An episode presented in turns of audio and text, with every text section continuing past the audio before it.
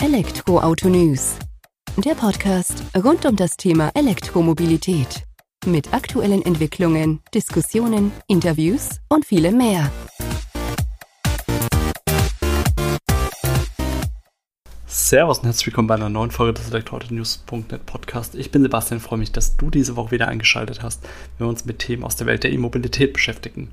Wie du es gewohnt bist, bin ich nicht alleine unterwegs, sondern habe mir diese Woche Philipp Weikamp eingeladen, der für das Unternehmen Fair Energy tätig ist oder einer der zwei Gründer ist.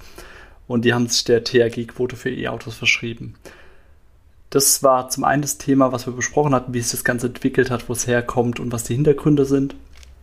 Sind dann aber auch relativ schnell auf die THG-Quote für Ladestationen, für Wallboxen zu sprechen gekommen. Wohlgemerkt auf öffentliche Ladestationen und Wallboxen, wo der Unterschied eben auch liegt äh, zur Förderung von privaten Wallboxen, die ja jetzt auch im Rahmen der THG-Quotenvermarktung aufkam, warum hier scharf abgegrenzt werden muss und ja, wieso es eigentlich doppelt gemoppelt wäre, wenn man denn einerseits die THG-Quote fürs E-Auto bezahlt, als auch für die Wallbox.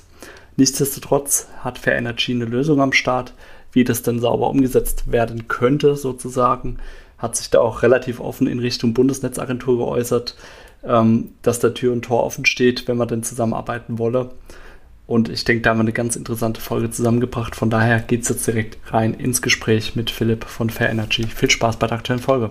Servus Philipp, vielen Dank, dass du heute die Zeit nimmst, dass wir uns ein wenig über Fair Energy und euer Angebot im Markt der THG-Quote austauschen können. Im Speziellen wollen wir heute über die THG-Quote für Wallboxen sprechen, die jedoch in den vergangenen Wochen in den Medien ja, ich sag mal, schon für Aufruhr gesorgt hat. Bevor wir da allerdings drauf eingehen, stell dich gerne selbst vor und dann im Nachgang kannst du ein paar Worte über Fair Energy, also das Unternehmen, für das du tätig bist, beziehungsweise wo du auch gegründet hast, verlieren. Ja, vielen Dank, lieber Sebastian. Ähm, zunächst mal vielen Dank für die Einladung, heute hier zu sein. Ähm, wie gesagt, ist mein Name Philipp. Ich bin einer der beiden Gründer ähm, von Fanergy und auch unserer ähm, B2B-Marke Greentracks. Wir haben unser Unternehmen ähm, bereits 2019 an den Start gebracht, ähm, waren damals tatsächlich das erste Unternehmen, was die THG-Quote basierend auf der Elektromobilität angeboten hat, ähm, haben dann zum Start der, ich sag mal, auch viel diskutierten THG-Quote für Elektrofahrzeuge, die ja seit dem 1. Januar 2022 möglich ist, unsere Marke Fanergy gegründet. Das ist so ein bisschen unsere fahrzeugbezogene Marke, unsere Endkundenmarke. Und ähm, genau, wir sind als Unternehmen gegründet, ähm, ähm, wie ich schon gesagt habe, als ähm, also Ende 2019 als reines Impact-Unternehmen gegründet. Das heißt für uns, wir sind zwar ein Unternehmen, ja, wir wollen unsere Mitarbeitenden ähm, ordentlich bezahlen, aber genauso wichtig wie, wie ein erfolgreiches Unternehmen zu sein, ist es für uns eben, dass wir ähm, sogenannten Impact erzielen. Ja, das heißt, wir haben eine Vision und das ist das SDG 7 der Vereinten Nationen, also erneuerbare, moderne Energie für alle Menschen. Und das ist das, wo wir mit allen Produkten, die wir haben, eben auch Fanergy, versuchen darauf hinzuarbeiten. Ja, spannend. Also euch geht es dann nicht nur um die reine Quotenvermarktung und Margen abgreifen sozusagen, sondern ihr wollt auch tatsächlich, ich sag mal, Nachhaltigkeit in die Welt hineinbringen. Genau, das war tatsächlich für uns zum Start ähm, der, des Unternehmens, war das ein sehr, sehr wichtiger Punkt. Wir haben eben die THG-Quote sehr genau analysiert und haben uns ähm, ähm im Hinblick von, vom Impact der THG-Quote gefragt, ist das eigentlich Greenwashing, ja oder nein? Ähm, wir sind dann letztlich zu dem Entschluss gekommen, das ist kein Greenwashing, wenn man es richtig macht. Und dann haben wir uns vorgenommen, okay, lass uns die THG-Quote richtig machen, so dass es eben kein Greenwashing ist. Jetzt sagst du, äh, wenn man es richtig macht, ist es kein Greenwashing, die THG-Quote. Ähm, bevor wir da jetzt auf Marktbegleiter oder bevor wir überhaupt uns mit Marktbegleitern beschäftigen, ähm, führ uns doch mal aus, wie Fair Energy, eure Marke für die Endkunden, dann eben die THG-Quote richtig umsetzt, um da eben auch die Nachhaltigkeit ja, zu übermitteln, zu vermitteln, damit man das auch nutzen kann. Genau, in dem Punkt ist es, glaube ich, ganz wichtig, sich vor Augen zu führen, wofür die THG-Quote eigentlich geschaffen wurde. Was ist der Sinn hinter der THG-Quote? Und der Sinn hinter der THG-Quote ist es zu sagen, man nimmt Geld aus der Mineralölindustrie und fördert damit den Ausbau eines Verkehrs auf Basis von erneuerbaren Energien. Das heißt, man möchte mit dieser THG-Quote es schaffen, dass Geld weggenommen wird von den fossilen Kraftstoffen und dieses Geld aus den fossilen Kraftstoffen reinvestiert wird in erneuerbare Kraftstoffe. Das ist zum Start so einer TRG-Quote, beziehungsweise wenn man ein Angebot dafür umsetzt, ganz wichtig, sich auch vor Augen zu führen. Ähm, denn das ändert dann, was man vielleicht anbietet. Wir haben uns deswegen bei Fanergy ganz, ganz früh dazu entschieden, ähm, neben der eigentlichen Auszahlung der TRG-Quote für, die, ähm, ähm, für die Endkundinnen ähm, auch anzubieten, dass das Geld direkt reinvestiert oder gespendet werden kann im Sinne eben der Energiewende. Also genau so in dem Sinne, ähm, wie die THG-Quote eigentlich gemeint ist. Jetzt ist es natürlich so, ja, ähm, wir leben gerade in, in, in unsicheren Zeiten auch, deswegen ähm, ähm, wird sich sicherlich auch jeder Immobilistin denken, ähm, dass man das Geld auf dem Konto gut gebrauchen kann. Wir wollen das aber belohnen und sagen, die THG-Quote selber ähm, ist dafür gemacht, dass man die Energiewende und die erneuerbaren Energien im Verkehr damit fördert.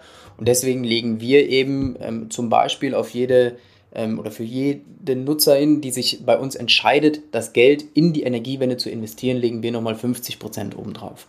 Ja, das heißt, theoretisch sind bei uns bis zu 455 Euro ähm, Impact möglich. Ja, und so sagen wir, ist die THG-Quote eigentlich auch gedacht gewesen, um eben dafür zu sorgen, dass wir dauerhaft wegkommen von fossilen Energien. Und das Schöne dabei ist eigentlich, dass wir uns dabei aus den fossilen Energien selber finanzieren. Ja, das macht das Ganze, denke ich, auch ziemlich attraktiv, damit, ich sag mal, der Antrieb für den Wandel, also der Beschleuniger für den Wandel dann tatsächlich aus der fossilen Energie kommt. Ihr nutzt das ja ganz gut, wenn du jetzt sagst, ihr könnt da die 455 Euro insgesamt als Impact ja, Bonus sozusagen aus oder reinvestieren in entsprechende Maßnahmen, ähm, dass ihr da wahrscheinlich relativ null auf null für euer Geschäft durchgeht. Wenn ich da jetzt mal gültige oder ähm, im Moment ja durchgesetzte Bonuszahlungen durchgehe für die THG-Quote. Ja, das ist natürlich, genau, das ist ein sehr, sehr guter Punkt. Ähm, bei, also es sind 450 Euro der, der, ich sag mal, maximale Impact und das ist wesentlich mehr als aktuell ein Fahrzeug wert ist. Ähm, wir sagen aber, wir wollen das belohnen ja, und ähm, wir sehen das deswegen so, dass wir ähm, ähm jeden E-Mobilist oder jede E-Mobilistin, die, die bereit ist zu sagen, ich verzichte auf das Bargeld auf meinem Konto und lege das dafür an, in die erneuerbare Energien ähm, so weit unterstützen und fördern möchten, dass wir da auch durchaus dann Verlust mitmachen. Das ist ähm, eingerechnet. Andererseits muss man natürlich auch sagen, ähm, wir haben natürlich auch andere Kunden oder Kundinnen, ähm, die sich vielleicht 300 ähm, Euro auszahlen lassen. In dem Falle legen wir natürlich keine Spende obendrauf. Ähm, so gleicht sich das Ganze dann im Endeffekt aus unserer Sicht aus. Wir haben aber damit sichergestellt, dass diese THG-Quote durchaus einen maximalen Impact auch haben kann. Ja, sehr spannend. Ich denke gerade diese Querfinanzierung sozusagen ist ja dann auch für euch ein gangbarer Weg. Ihr könnt zum einen euer Ziel verfolgen, zum anderen könnt ihr halt eben auch den Kunden, Kundin bedienen, die ja vielleicht im Moment das Geld auch äh, eher im eigenen Geldbeutel gebrauchen können und dann vielleicht eher im Folgejahr dann sagen können, dann äh, gehen wir da oder machen wir da einen Impact oder machen da was Positives mit der THG-Quote. Jetzt wollen wir aber vielleicht da den Bogen spannen zu der THG-Quote für Wallboxen. Die gibt es ja auch noch. Ähm, war meines Wissens nach oder auch wahrscheinlich äh, der ganzen E-Mobilisten nach eher für die öffentliche Ladeinfrastruktur gedacht, äh, die genutzt werden kann. Jetzt ist das ein wenig geschiftet, äh, dass auch Privatpersonen sozusagen die THG-Quote für Wallboxen beantragen können konnten. Bundesnetzagentur hat da mittlerweile auch eine Meldung dazu herausgegeben. Vielleicht magst du uns da auch mal ein wenig abholen. Genau, ähm, ganz kurz einen Satz noch. Du hast nämlich einen sehr, sehr wichtigen ähm, Satz ähm, gesagt. Ähm, du hast gesagt, jeder kann das für sich selber entscheiden oder jede. Und das ist, das ist eben für uns ganz wichtig. Ja? Wenn in diesem Jahr jemand sagt, naja, ich brauche einfach das Geld und ich muss das ähm, oder möchte das gerne ähm, äh, für mich haben, ich brauche das jetzt gerade auf meinem Konto, kann man natürlich sich das immer auszahlen lassen. Aber genau so funktioniert dann so ein Community-Prinzip eben, ja, dass man sagt, andere, die das Geld vielleicht nicht brauchen, die sagen, naja, ich verzichte drauf und wir schaffen dann so gemeinsam eben den maximalen Impact, der möglich ist. Zur THG-Quote ähm, für die private Wallbox. Das wurde ja sehr, sehr stark diskutiert. Ähm, auch da muss man sich ein bisschen vor Augen führen, wie das System THG-Quote eigentlich schon seit 2019 für die Elektromobilität funktioniert. Denn seit dem Jahr 2019 und seitdem bieten wir das Ganze auch über Green Tracks ja an, können öffentliche Ladesäulen an der THG-Quote partizipieren. Was eine öffentliche Ladesäule eben ist, ist hinreichend genau ungenau in der Ladesäulenverordnung ähm, festgelegt. Ja, das ähm, kannst du mit einem gewissen Spielraum so auslegen, wie es dir gerade eben passt, wenn man ehrlich ist.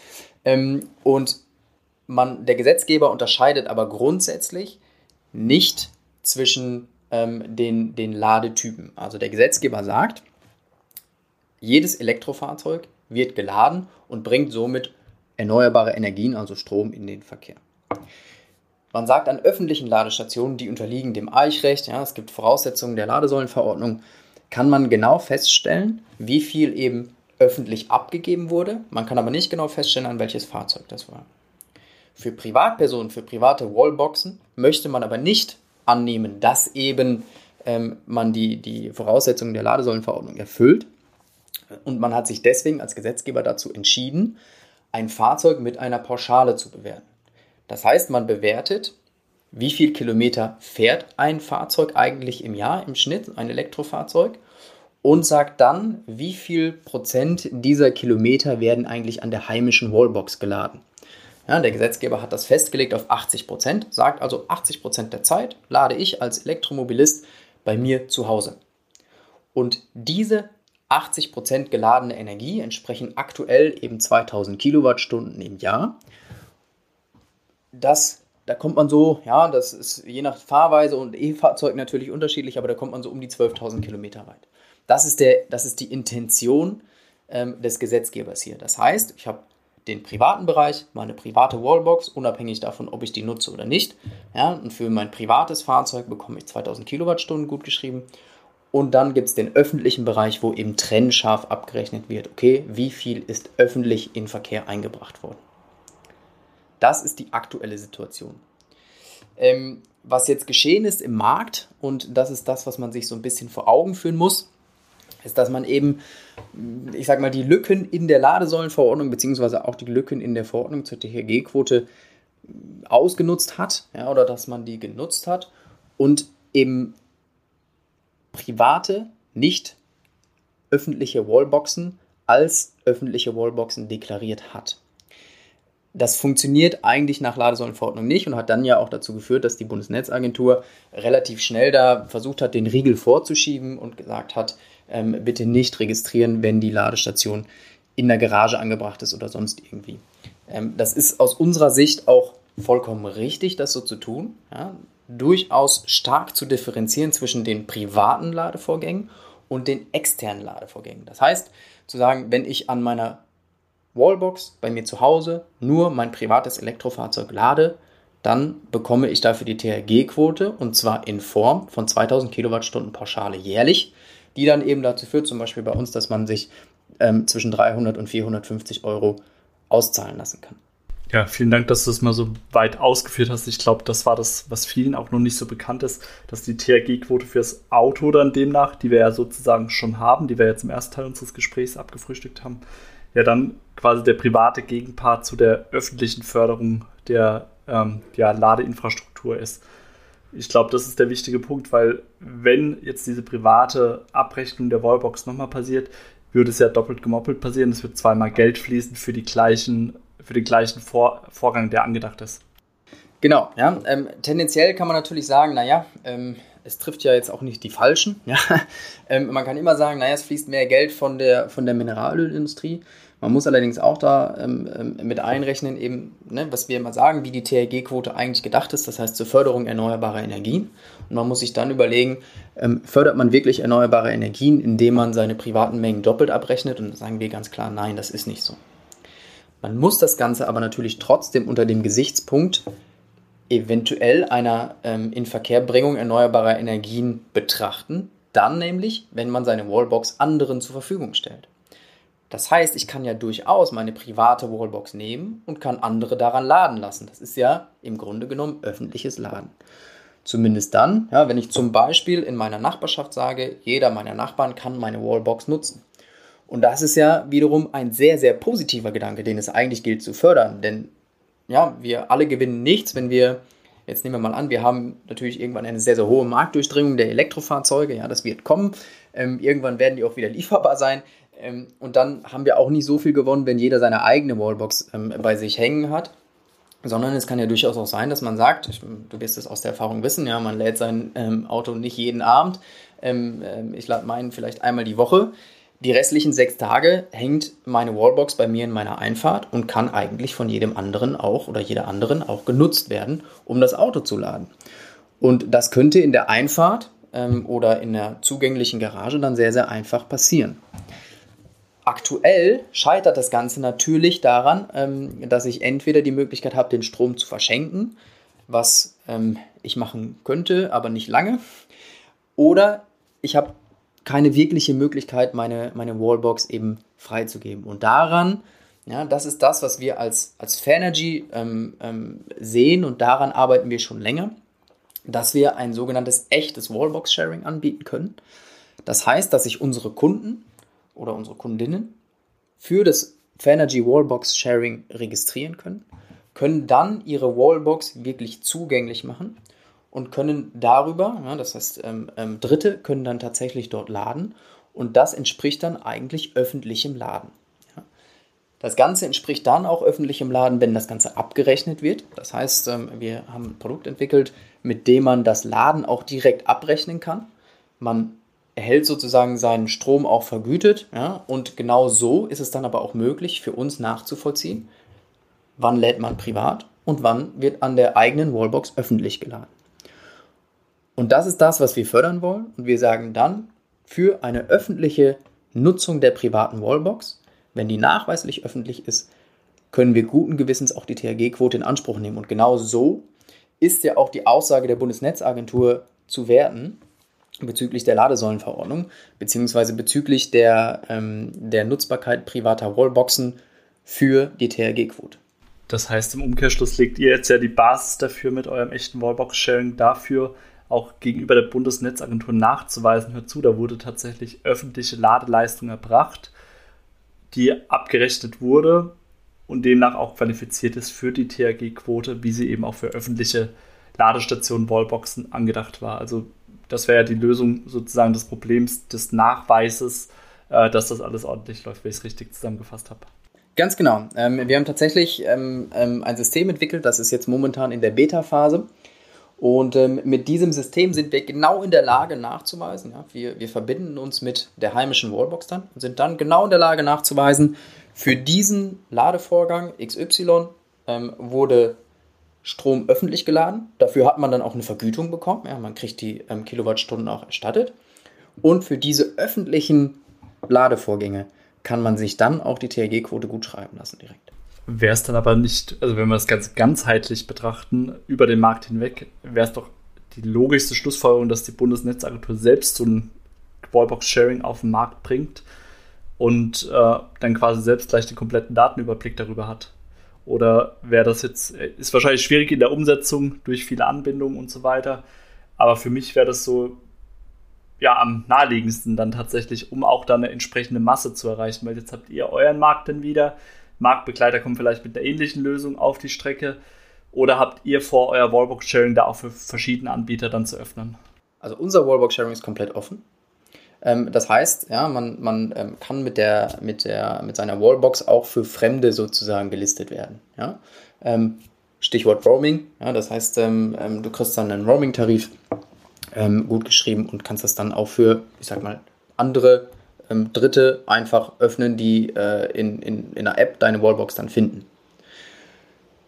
Der der gravierende Unterschied ist eben die, die reine Anrechnung der öffentlichen Mengen. Das heißt, dass man sagt, ne, wir unterscheiden eben ganz genau zwischen eigenen und öffentlichen Mengen, weil wir eigene Mengen nicht doppelt anrechnen wollen, sondern wir rechnen nur an das, was öffentlich geladen wurde. Warum macht die Bundesnetzagentur das nicht selber? Das ist natürlich eine gute Frage, wenn jetzt jemand von der Bundesnetzagentur zuhört. Ähm, wir machen das sehr, sehr gerne, äh, komplett offen für die Bundesnetzagentur. Ähm, äh, das machen wir auch kostenlos, gar kein Problem. Ähm, damit hilft man nämlich der, der Energiewende und der Elektromobilität so sehr. Ja, wenn wir das irgendwie in den Markt bekommen, liebe Bundesnetzagentur, da unterstützen wir sofort. Ähm, warum das nicht gemacht wird, ja, Sebastian, das ähm, weiß ich nicht. Da gibt es viele Dinge, die man machen könnte, sollte, ähm, äh, die nicht gemacht werden.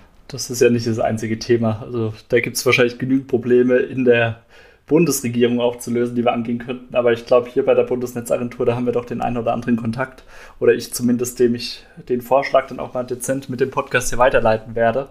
Wahrscheinlich schon vorab, bevor der Podcast online geht. Vielleicht kriegt man da ja wirklich eine Lösung hin, weil ich fände es auch schön, wenn man das Ganze einfach breiter denkt, so wie es dann eben auch angedacht ist und dass wir dann über die Anzahl oder die, ja, die E-Autofahrer, Fahrerinnen, die dann am Markt sind, wirklich einen Wandel vollziehen können.